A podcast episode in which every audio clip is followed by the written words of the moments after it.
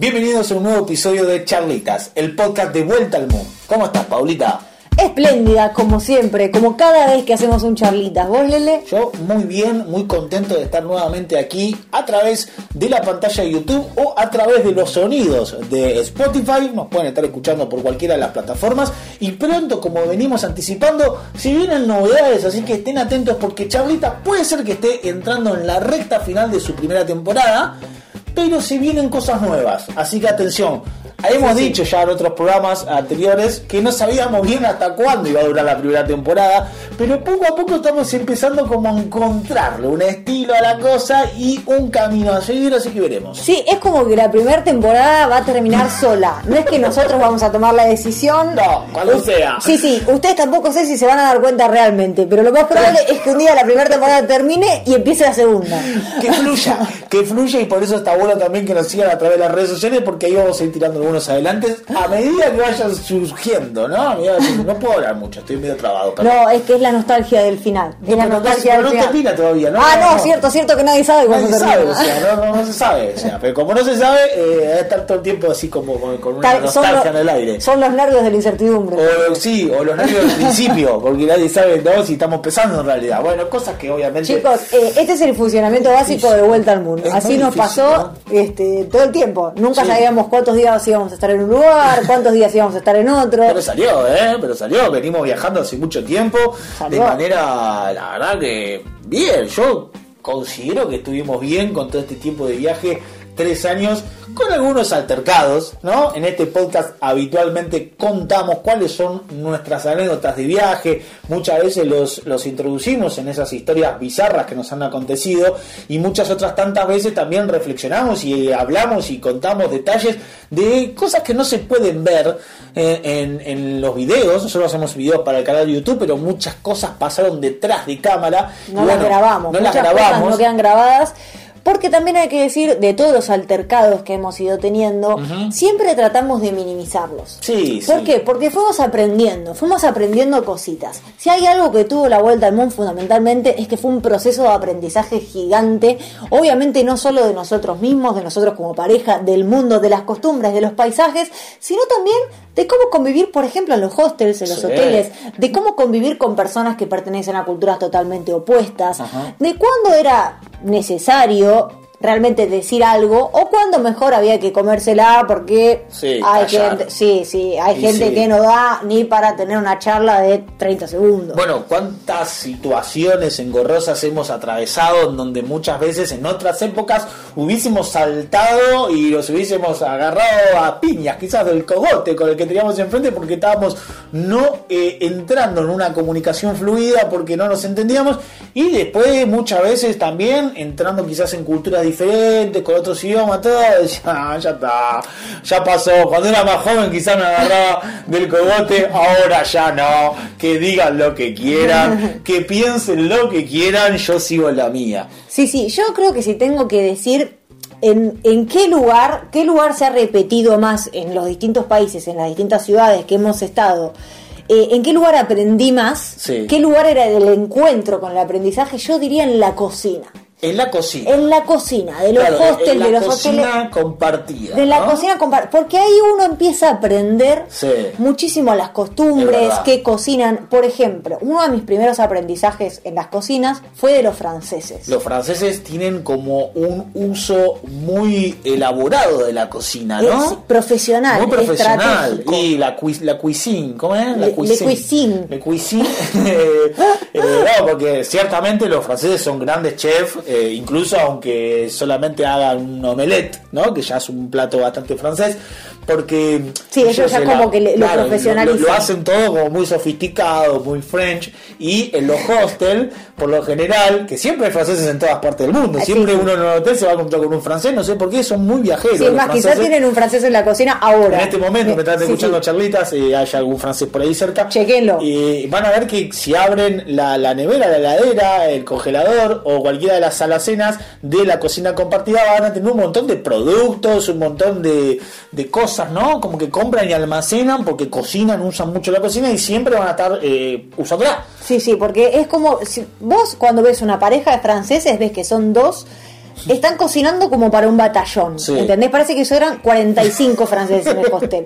Pero no, son dos que claramente comen muy bien y como que se guardan las cosas, ¿entendés? Entonces dicen, bueno, hoy es jueves, cocino para el próximo jueves. de este jueves hasta el próximo. Hacemos waffles para los desayunos, claro. lo que nos dure para toda la semana, ¿no? Y eso no quiere decir que, que no van a usar la cocina por una semana, no, porque el, al otro viernes van a estar preparando la cocina ese viernes y el otro viernes. y así es como que en realidad nunca se quedan sin comida, porque siempre están preparando comida, este, por si los agarra, nada, tipo qué sé yo, si viene una revolución.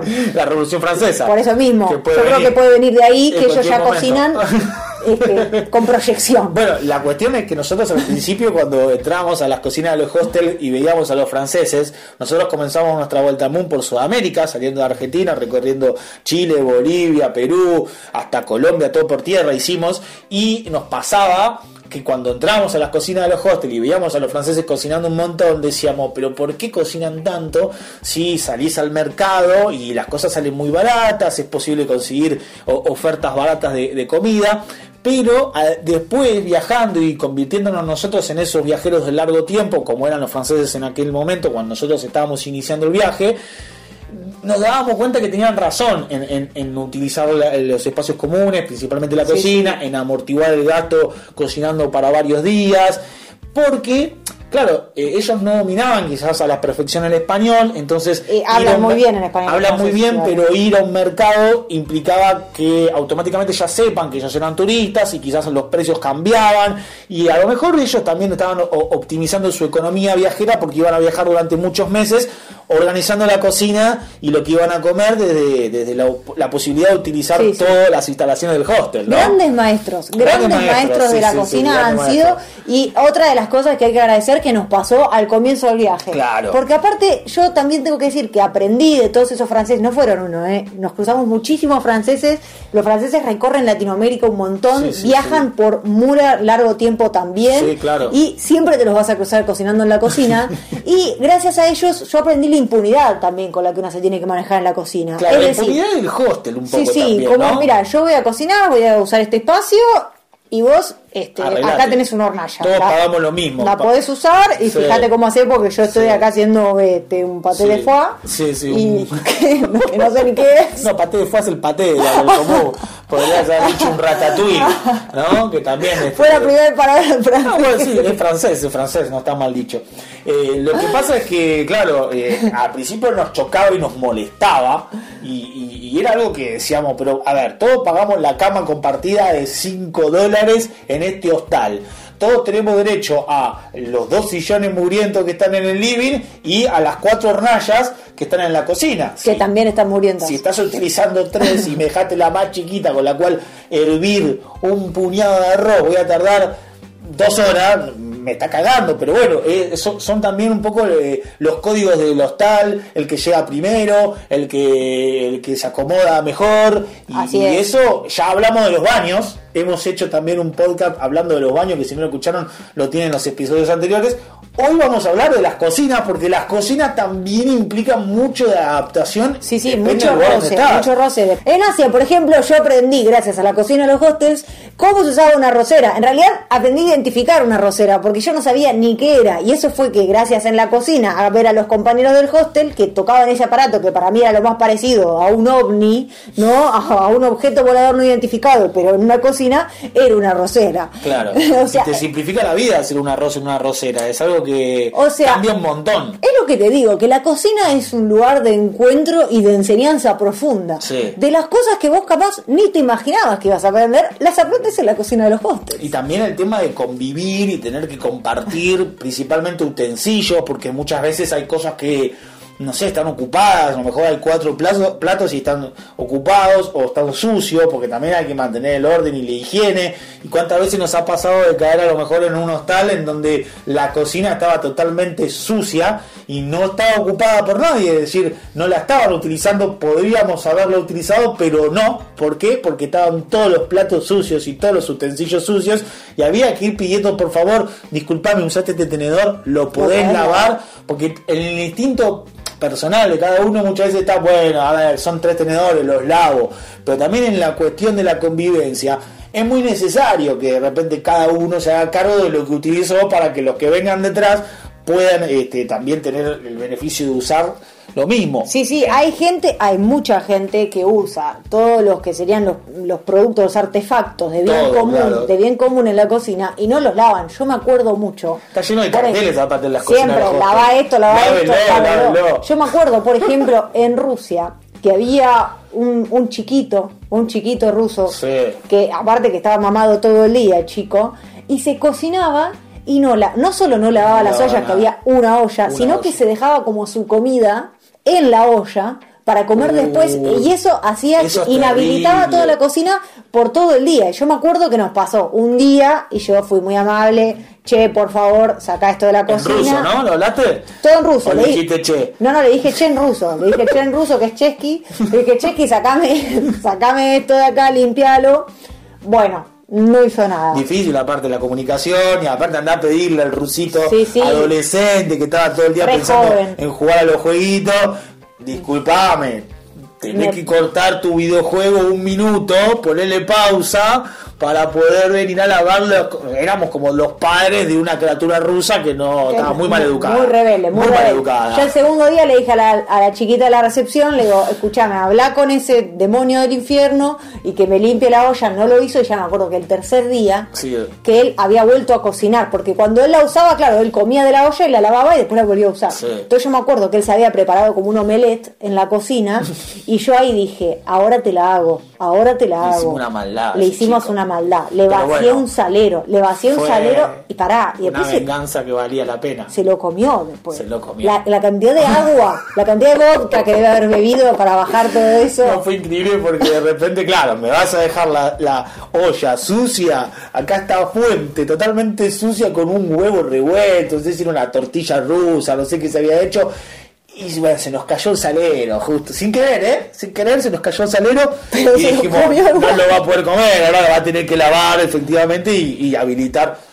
se lo comió igual, se lo comió, se iba comiendo despacito, digo, ¿cómo La juventud, es la juventud, ¿no? Que es, el, es el hambre, es el hambre de la etapa de crecimiento, ¿no? que tiene uno que entonces vas y te come cualquier cosa. En el boliche pasa lo mismo. Sí, sí, el boliche cuando volvés del boliche también, cuando abrís la cadera y decís que hay, no importa lo que haya. Este, el tema es así, cuando uno tiene que ir conviviendo en esos espacios comunes, es muy importante que la, que, que nada, que todos los que forman eh, eh, el, el, staff, digamos, sí del lugar, eh, y no me refiero solamente a los que trabajan en el hotel, sino a todos los que los huéspedes también, tenemos que ser prudentes con, la utilización de las cosas porque necesitamos que, todo sea ordenado y armónico. Sí, sí, y aparte también iba cambiando porque depende del perfil del hostel, la gente era más joven o era más grande. No siempre es todo malo tampoco en los hostels, en las cocinas, porque muchas veces se arman unas comilonas hermosas entre todos, cada uno aporta lo que tiene. Por lo general sucede esto. Sí, sí, ¿no? Estamos en Vietnam, me acuerdo, también en una cocina compartida y empezamos como a abrir cosas que habíamos comprado y apareció los vietnamitas, empezamos a compartir y se armó una gran, gran comida, un banquete hermoso, eh, en donde todos aportamos algo y, bueno, y ahí utilizamos la cocina entre todos y terminó siendo algo muy bueno. también en los hostels de Latinoamérica super pasa eso. Sí, aparte eh, también hay que decirlo que son espacios muy modernos, muy progresistas, en el cual los hombres y las mujeres hacen todo, no es que hay uno que está cocinando y la otra que está lavando, para nada, están las mujeres cocinando, los hombres lavando, sino los hombres cocinando, las mujeres lavando, no importa, vamos a decir que los roles de género establecidos sin ningún tipo de sentido y de manera arcaica, que están totalmente fuera de tiempo, no corren mucho en las cocinas de los hostels y eso a nosotros nos llenaba de felicidad. Sí, más o menos igual, ¿eh? Más o menos, no nos pasó lo mismo en todos lados. ¿Hasta qué? Porque un día llegamos a un país que teníamos muchísimas ganas de conocer, pero que no tenía quizás una cultura de hostel como la que veníamos experimentando. Nosotros ya hemos viajado a lo largo de tres años por muchísimos países en donde los hostels están súper desarrollados, ¿no es cierto? En Latinoamérica, en Europa, en Asia, en toda la parte del sudeste asiático, ir a dormir a un hostal con cocina compartida, con baño compartido, es muy común. Lo hacen los viajeros de distintas partes del mundo y también lo hacen los locales, ¿no? Hemos compartido casas con vietnamitas eh, en distintos lugares. Pero, por ejemplo, cuando empezamos a, viajar por esos países que tuvieron quizás eh, una tradición mucho más conservadora o, más una, cultura más reciente de lo que era por ahí la, la vieja Unión Soviética, vamos a llamarle, como Rusia, como Armenia, como Kazajistán, empezamos a darnos cuenta que la utilización de la cocina era un lugar puro y exclusivamente de las mujeres, en gran parte, y que los hombres solo entraban a la cocina a comer. Y esto es algo que sin entrar en una diferenciación de países, por decir, bueno, esto es porque son armenios. De tal lugar, claro. No, no, no tiene nada que ver, es una cuestión cultural, arraigada, también pasa mucho en Turquía. Eh, es una cultura arraigada donde, bueno, se, se, se da así, es una especie de machismo muy, muy eh, conservador. Sí, muy conservador y muy ridículo. Entonces, lo que a nosotros nos pasó, ustedes saben, nosotros en esta pareja el que cocina es Lele, porque Lele sabe cocinar muy bien. Yo a mí, yo no sé hacer ni fideos. Pero estábamos en Armenia, en un hostel, en una cocina, que como les digo, el hostel tenía un perfil como de gente grande. No sé por qué estábamos en este hostel en Armenia y a mí me había pintado la E, querido, tranquilo, que yo hago la cena. No, porque yo estaba editando un video para, para Vuelta al Moon y tampoco estábamos en un, un hostal tradicional de esos que hay jóvenes y gente de repente haciendo cosas, más allá de que, eh, no sé, usando las instalaciones, ¿no. Esto era como, era más bien una pensión donde había mucha gente grande. Sí, sí, y eh, había muchos hombres, había una casa vieja, ¿no? Hombres viejos, había hombres viejos. Bueno, había hombres viejos grandes sí, en, sí. Este, en, toda la casa. Sí, sí, sí. Y... Era como que vivían ahí, incluso estaban instalados hace muchísimo tiempo. Era una pensión de hombres, vamos a decirle, de hombres, eh, generalmente adultos. No, no, sé si era una residencia de ancianos, pero casi. Muy cerca. Eh, en un edificio enorme, una, una casona con estilo modernista típico de, de la ex Unión Soviética. Sí, sí, con, con, una elegancia de antaño. Sí, sí, Era como una elegancia que en algún momento se notaba que eso había sido como una, una, una petite mansión. y ahora ya era una pensión de, de, gente mayor. Devenida en un hostal para gente que, que, que, está de paso como nosotros en ese momento en Armenia, ¿no? Claro. Que hacíamos en Armenia. Bueno, la cosa es que yo me quise poner a cocinar y claramente eh, mi primer encuentro con la cocina empieza conflictivo porque yo no sabía ya cómo prender bien las hornallas. Y aparte, yo me acuerdo que había cuatro hornallas y había una en la que había una olla con alimentación varia, vamos a decir. O sea, una olla que tenía comida adentro que yo nunca pude descifrar, no iba a mirar porque no era mía tampoco. Sí. Un poco me puse del orto porque me molesta cuando los hostels dejan comida en las ollas. O sea, ¿qué estás en tu casa? No, no estás compartiendo este espacio con gente, ¿por qué dejas comida en la olla e inutilizas una olla? Y bueno, una hornalla. Y en este caso estaba también inutilizada la hornalla. Entonces, bueno, yo empiezo a cocinar en, en mi hornalla, digamos, pero la hornalla era muy potente, aparentemente. O sea, era tan potente que no cocinaba solo mi hornalla. Se ve que cocinaba la hornalla al lado también. O no sé qué es lo que pasa. Pero yo empiezo a cocinar mis cositas, que qué sé yo.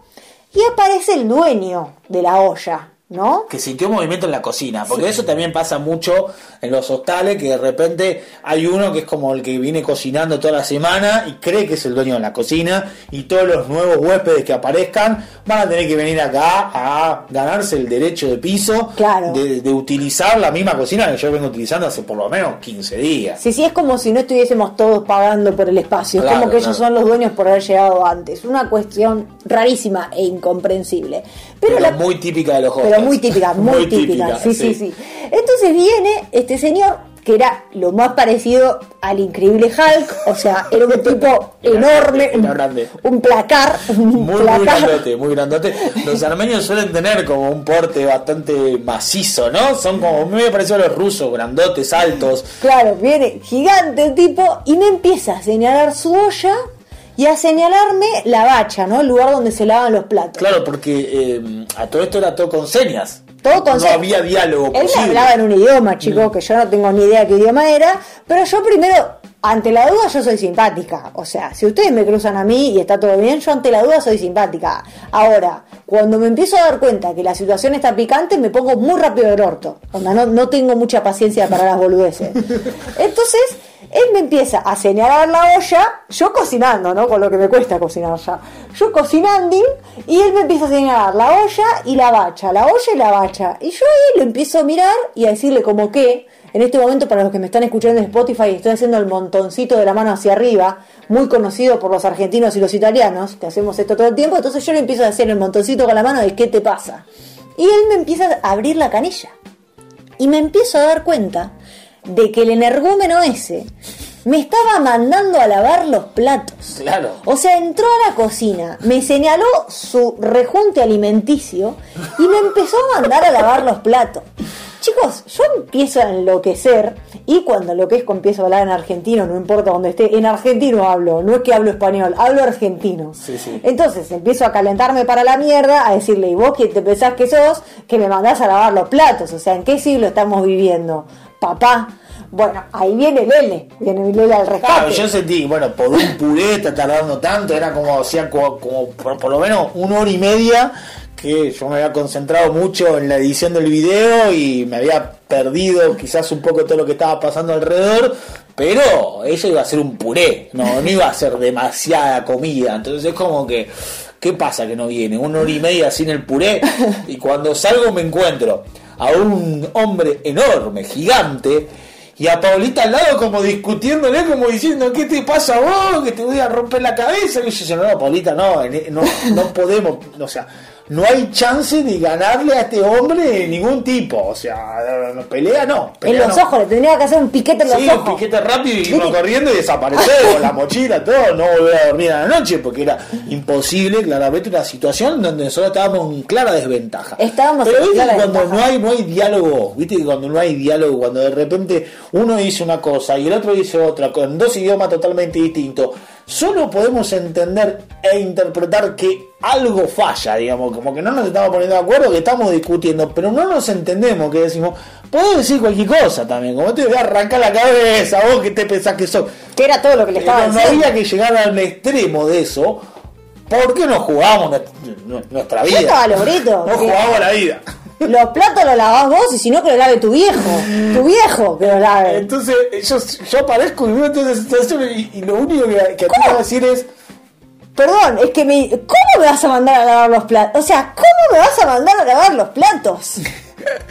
y yo en ese momento aparezco y, y veo toda esa situación y que ninguno se estaba poniendo de acuerdo y que ninguno incluso hablaba un idioma en común.